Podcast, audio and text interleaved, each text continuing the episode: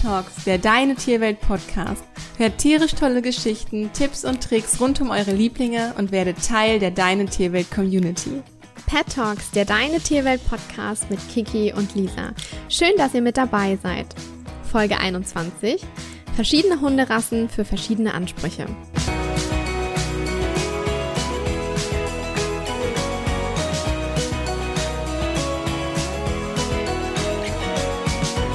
Wahrscheinlich hat jeder, der mit dem Gedanken spielt, sich einen Hund anzuschaffen, andere Ansprüche an dieses zukünftige neue Mitglied seines Haushalts bzw. seiner Familie.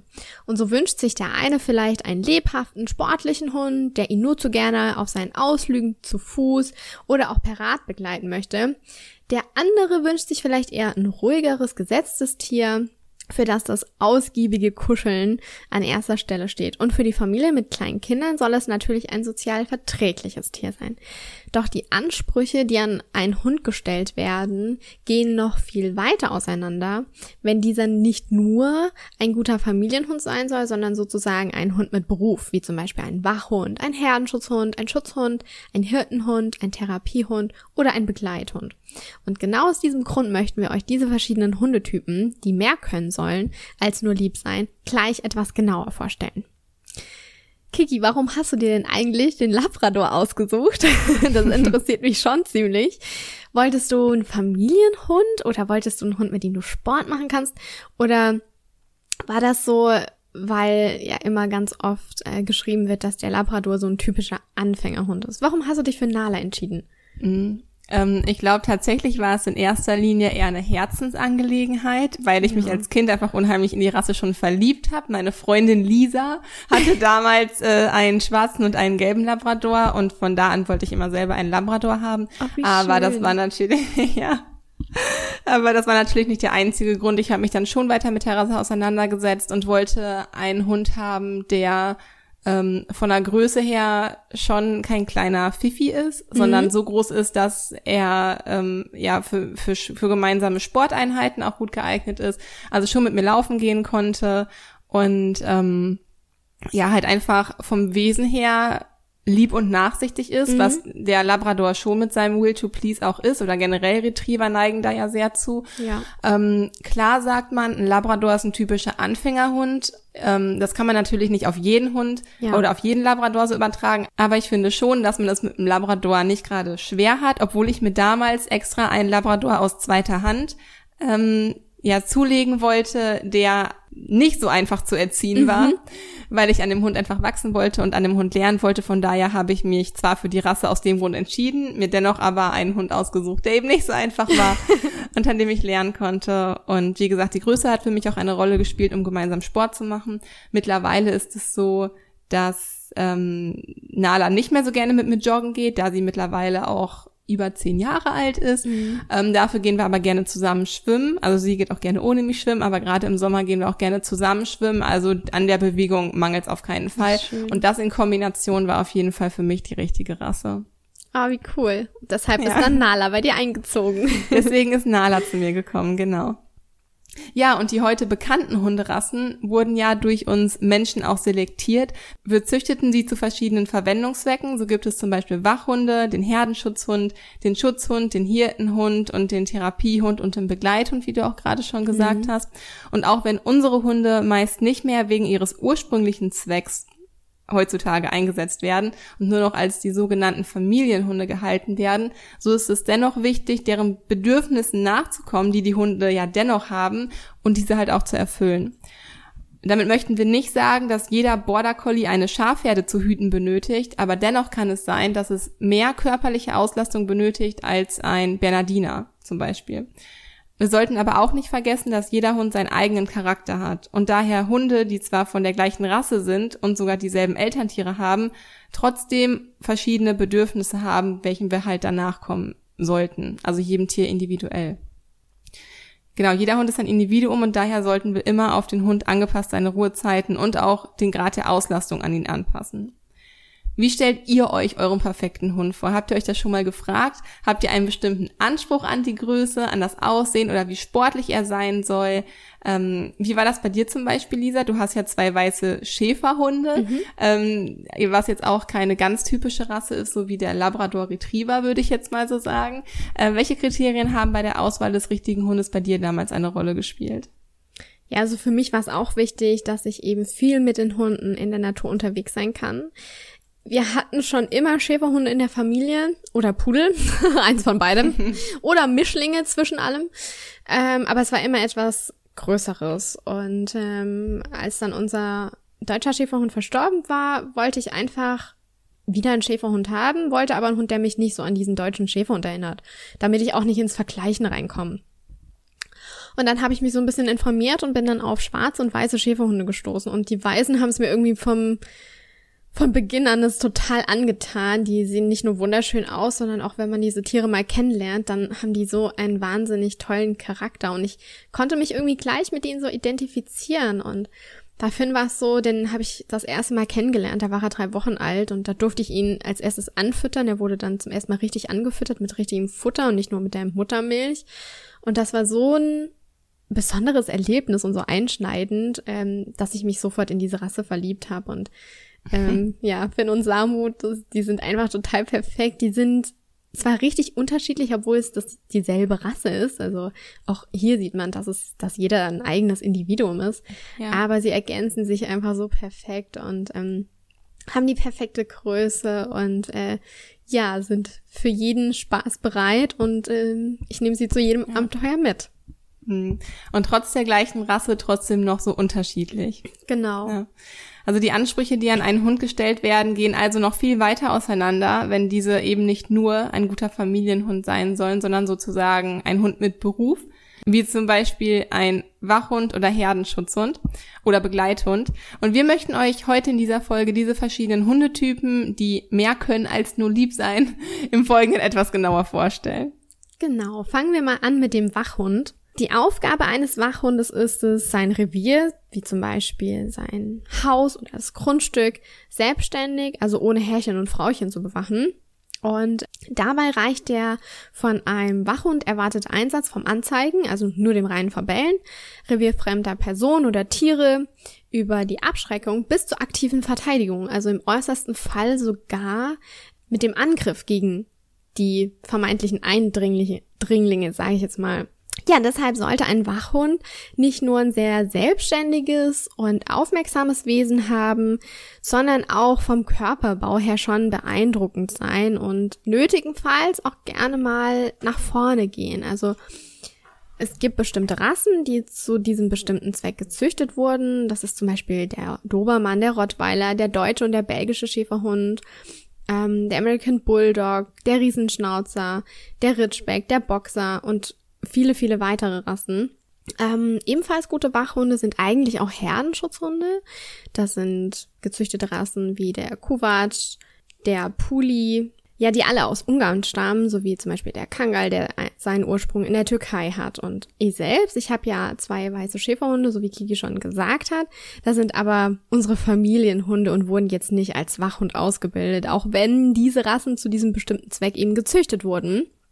Aber das bedeutet natürlich nicht, dass diese Hunde auch in diesem Bereich arbeiten bzw. ausgelastet werden müssen. Es gibt ja auch die Sportart Schutzhund und hier wird wirklich damit gearbeitet, dass der Hund lernt, Menschen ähm, auf Signal hin zu verbellen oder es wird auch mit einem Beißarm gearbeitet. Das wird für sportliche Zwecke und zur Auslastung genutzt. Ich mache das jetzt nicht mit meinen beiden Hunden.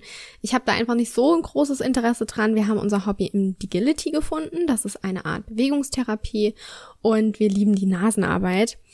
Ähm, und auf den Schutzhund gehen wir aber später nochmal ein. Da erklären wir das euch nochmal genauer. Ja, natürlich habe ich gemerkt, als Finn und Samu eben bei uns eingezogen sind, dass sie natürlich wachsame Hunde sind und auch gerne bellen, wenn es an der Türe klingelt. Sie haben schon ein stärker ausgeprägtes Territorialverhalten als jetzt unser vorheriger Pudel. Dem war das egal, wer da in den Garten spaziert ist, der hat jeden der freundlich begrüßt. Auch, ja. ja. Und Finn und Samu, das sieht man schon, die sind da viel, viel aufmerksamer und bellen dann eben. Und ähm, sie wissen aber auch beide, dass ich die Situation regle und sie sich dann zurückhalten müssen. Denn mir ist es einfach wichtig, dass ich ihnen in solchen Situationen Sicherheit biete und Schutz biete, da ich einfach nicht möchte, dass sie das untereinander klären oder dass sie beide das alleine klären, sondern ich als Halter.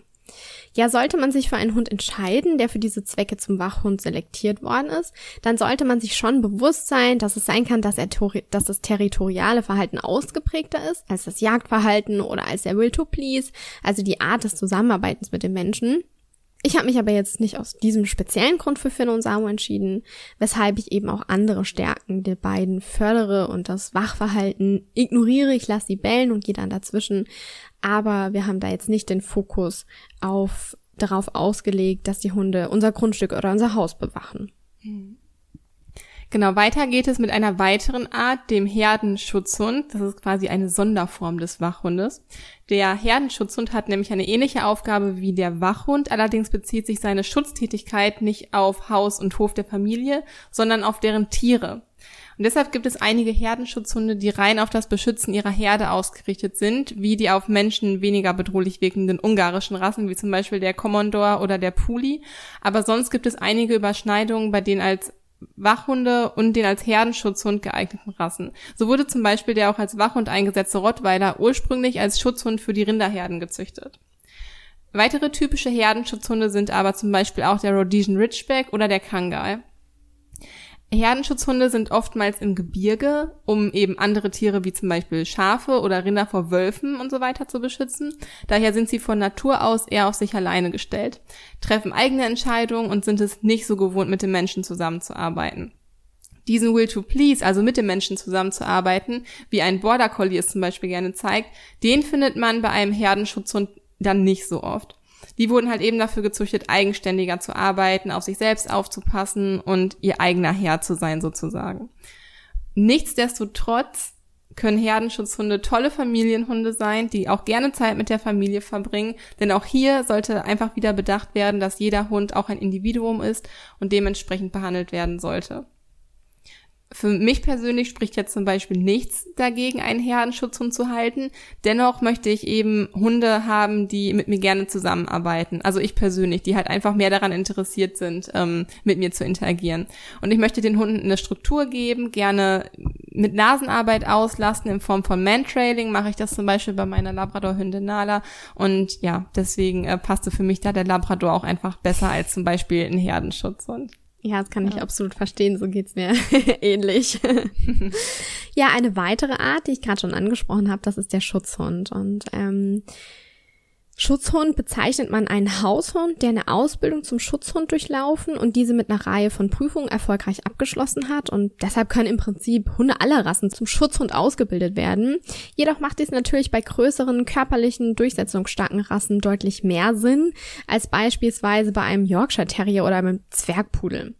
Bei der Ausbildung zum Schutzhund, mit der schon im jungen Alter des Hundes begonnen werden sollte, ähm, wird der Hund darauf trainiert, den Schutzärmel des Hundeführers, also quasi den Arm eines Angreifers als Beute anzusehen und zu attackieren. Eine ähnliche, nur noch um einiges anspruchsvollere Ausbildung durchläuft ein Diensthund, also ein Schutzhund, der seinen Dienst bei der Polizei oder beim Zoll eben hat und die bekanntesten Schutz- und Diensthunderassen das ist einfach der deutsche oder der belgische Schäferhund, die sieht man meistens. Mhm. Ähm, man kann diese, wie gesagt, ähm, diese Sportart mit jedem Hund machen und ihn damit auch auslasten. Da ich jetzt mit meinen zum Beispiel viel über Klicker und positive Verstärkung trainiere, ähm, ich ohne Druck arbeite, mit ihnen ziemlich freundlich trainiere, konnte ich mich jetzt so nie mit dem Schutzdienst bei uns im Ort identifizieren. Finde es ein sensibler Hund und ein zurückhaltender Hund und ähm, ja, er konnte mit solchen Sachen einfach nichts anfangen, wie in den Arm von einem anderen Menschen zu beißen. Das ist eben nicht für jeden Hund, aber das muss nicht heißen, ähm, das muss nichts heißen, denn ich kenne viele weiße Schäferhunde, denen der Schutzhundesport total Spaß macht. Und ich finde, man sollte einfach wirklich ein Hobby für sich und seinen Hund finden, was beiden Spaß macht. Es bringt nichts, nur mit dem Hund Schutzhundesport zu machen, ähm, weil das eben so vorgegeben ist, weil man sagt, okay, ein deutscher äh, Schäferhund ist eben ein Schutzhund. Ähm, wenn man selbst nicht dahinter stehen kann oder sich unwohl dabei fühlt. Sucht euch wirklich für euch und für euren Hund das passende Hobby raus, was euch glücklich macht, was euch verbindet, denn genau das steckt ja auch die Bindung. Ja, absolut richtig und ein sehr, sehr guter Tipp. Ja, kommen wir zum Hirtenhund. Der Hirtenhund tut seinen Dienst wie der Herdenschutzhund an und in Herden von Nutztieren, also heutzutage hier bei uns vorwiegend, vorwiegend in Schafherden, aber in anderen Ländern zum Beispiel auch in Ziegen- oder Rinderherden. Und dabei geht es beim Hirtenhund aber nicht darum, die Herde vor böswilligen Eindringlingen von außen zu schützen, wie zum Beispiel auch vor Wölfen oder so, sondern darum, diese beisammen zu halten. Und deshalb braucht ein Hirtenhund zwar ebenfalls ein selbstständiges Wesen und ein kluges Köpfchen, also muss auch ein bisschen mitdenken können, mhm.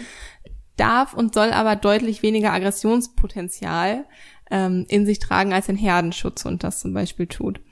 Ähm, neben einigen der schon genannten Herdenschutzhunderassen wie der Kangal sind die beliebtesten Hirtenhunderassen äh, zum Beispiel der Border Collie, äh, der Collie, der Bearded Collie, alle Collies, der Bobtail, Australian Shepherd, der Australian Cattle Dog, oder der deutsche Schäferhund ähm, sind ja zum Beispiel einige dieser Rassen. Und gerade solche Hirtenhunde haben diesen sogenannten Will to Please, also eine hohe Bereitschaft, mit ihrem Menschen zusammenzuarbeiten und die Herde eben zusammenzuhalten. Solche Hunderassen sind meist reaktiv, also schnell und flink, da sie früher eben dem einen oder anderen Tier dann hinterhergehen mussten und es zur Herde zurücktreiben sollten. Sollte man sich für solch eine Rasse entscheiden, dann empfehlen wir immer im ersten Jahr mit dem Hund ganz viel Ruhe und Entspannungsübungen zu trainieren, denn dadurch lernt der Hund aktiv zu entspannen und das hilft euch in stressigen Situationen, den Hund schneller herunterzufahren und er dreht auch erst gar nicht so auf. Da muss man wirklich drauf achten. Das können wir sowieso grundsätzlich allen Hundehaltern empfehlen, ähm, egal welchen Hund sie besitzen, Entspannungsübungen halt in den Alltag zu integrieren und dem Hund beizubringen, dass er entspannen soll. Das kann man zum Beispiel über ein Wortsignal oder halt auch über einen Geruch aufbauen, aber das ist zum Beispiel generell für alle Rassen, für jeden Hund sehr empfehlenswert. Ja, und natürlich ist es schön, mit solchen Hunden auch Agility oder anderen Hundesport zu machen. Die sind dabei total schnell und äh, ja leistungsstark ja oftmals auch und können sich schnell um Slalomstangen winden und haben super viel Spaß dabei.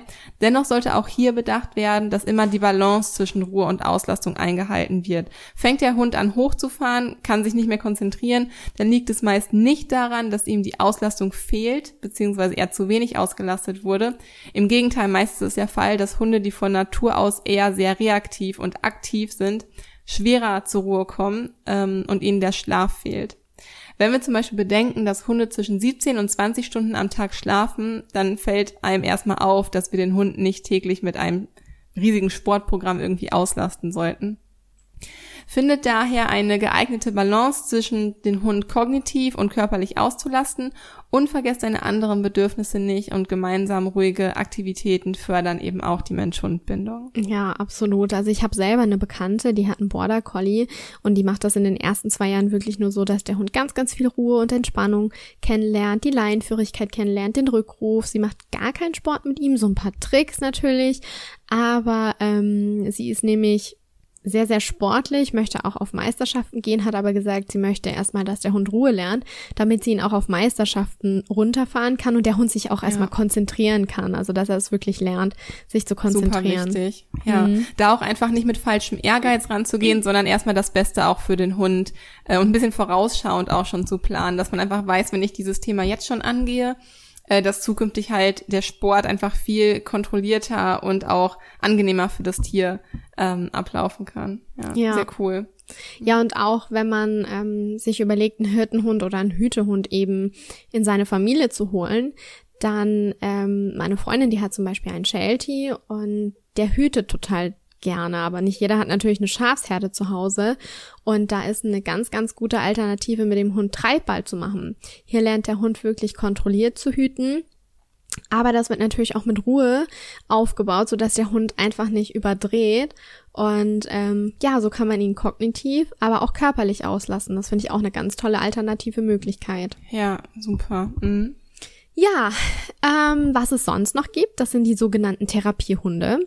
Therapiehunde, das sind Tiere, die in der tiergestützten medizinischen Behandlung, wie zum Beispiel in einer Psychotherapie, in der Ergotherapie, in der Physiotherapie, in der Sprach- oder Sprechtherapie oder in der Heilpädagogik eingesetzt werden, um den Zustand des jeweiligen Patienten zu verbessern.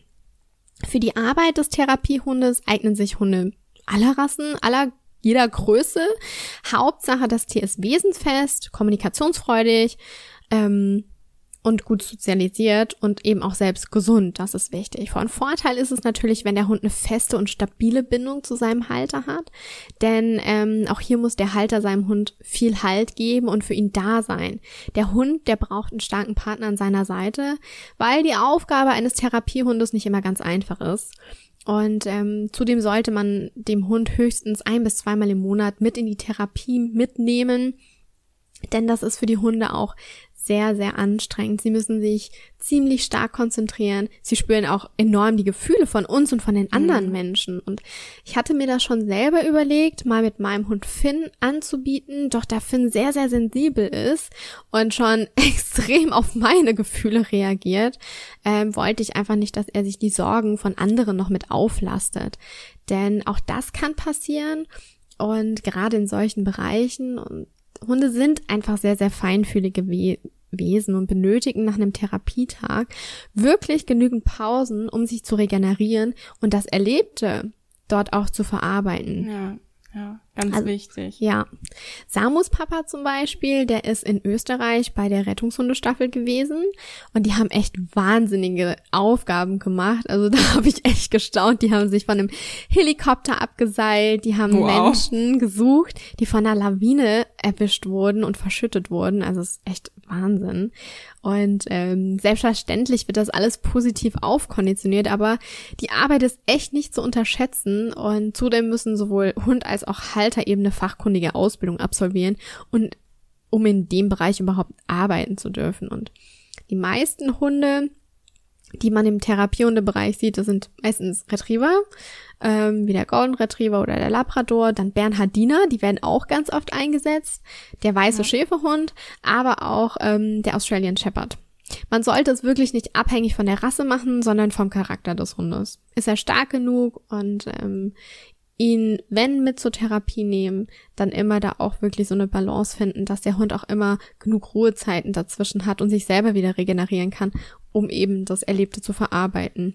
Genau, kommen wir zu unserer letzten Art, nämlich den Begleithunden. Der Begleithund ist, wie sein Name schon sagt, ein Hund, dessen erste und einzige Aufgabe die Begleitung seines Halters ist. Also eigentlich ein ganz normaler Haushund, der aber eben die Prüfung zum Begleithund abgelegt hat. Zwar ist dies nur die unterste Stufe von vielen möglichen Hundeausbildungen, jedoch beherrscht ein solcher Familienhund dann wenigstens den kleinen Hundeknigge sozusagen, mhm. also Signale wie Sitz, Platz oder den Rückruf und die Leinenführigkeit. Natürlich können alle Hunde unabhängig von ihrer Rasse diese Ausbildung absolvieren. Wir empfehlen unseren Kunden immer, dass sie mit den fünf Basissignalen der Hundeerziehung den Alltag mit Hund gut managen können. Zu den fünf Basissignalen gehören Sitz, Platz, das Abbruchsignal, der Rückruf und die Leinenführigkeit. Beherrscht der Hund alle diese fünf Signale, dann kann man den Alltag relativ entspannt managen. Natürlich bedarf das Training einiges an Zeit, aber es lohnt sich für Hund und für Halter, äh, wirklich an diesen fünf Signalen zu arbeiten. Außerdem ist jedes kleine Erfolgserlebnis total bindungsstärkend für das Mensch-Hund-Team und zudem können wir mit Training unserem Hund mehr Freiheiten geben, wie zum Beispiel das Laufen ohne Leine im Freilauf. Und nur wenn der Hund den Rückruf beherrscht, sollten wir ihn halt auch ohne Leine laufen lassen. Also das spielt dann so ein bisschen zusammen. Andernfalls können wir uns mit einer Schleppleine behelfen sollten die Signale noch nicht so gut sitzen und den Hund absichern. Also hier schützen wir nicht nur unseren eigenen Hund vorgefahren, das ist ganz, ganz wichtig, sondern halt auch eben Spaziergänger, Jogger, Radfahrer und andere Mensch-Hund-Teams und auch andere Tiere natürlich. Beherrscht der Hund zudem auch die Laienführigkeit, gibt es weniger Probleme mit der Laienaggression, wo heutzutage auch relativ viele Mensch-Hund-Teams mhm. äh, dran arbeiten. Da wir dem Hund einfach eine Aufgabe geben, zum Beispiel auf die lockere Leine von sich aus zu achten. Egal welche Rasse, welche Größe und welches Alter, jeder Hund kann ein Familienhund und auch ein Begleithund sein. Und durch den bestimmten Zweck, weshalb die Hunde früher gezüchtet wurden, kann jeder Hund dennoch andere bestimmte Bedürfnisse haben, welchen wir als Halter nachkommen sollten. Daher ist es ratsam, sich vor dem Hundekauf ausreichend über die Rasse zu informieren und dann zu entscheiden, ob dieser Hund in eure Familie passt oder nicht. Ja, ich glaube, wir haben alle ähm, verschiedene Rassen für verschiedene Ansprüche aufgezählt und sind jetzt nun mhm. am Ende der Folge angekommen. Wir hoffen, euch hat diese Folge gefallen und euch fällt es nun leichter, euch eine für eine geeignete Rasse zu entscheiden. Wichtig ist einfach, dass ihr die Bedürfnisse eures Hundes akzeptiert und die ihm auch erfüllt. Und falls ihr noch nicht genau wisst, welche Art von Hund es werden soll, dann könnt ihr auch euch von einem Hundetrainer beraten lassen. Uns würde es super freuen, wenn ihr unseren Podcast bewertet und uns ein kleines Feedback hinterlasst. Gerne könnt ihr auch Themenwünsche an podcast.deine-tierwelt.de senden. Diese berücksichtigen wir dann gerne für zukünftige Folgen. Und jetzt habt einen wunderschönen Tag. Alles Liebe, eure Kiki und eure Lisa.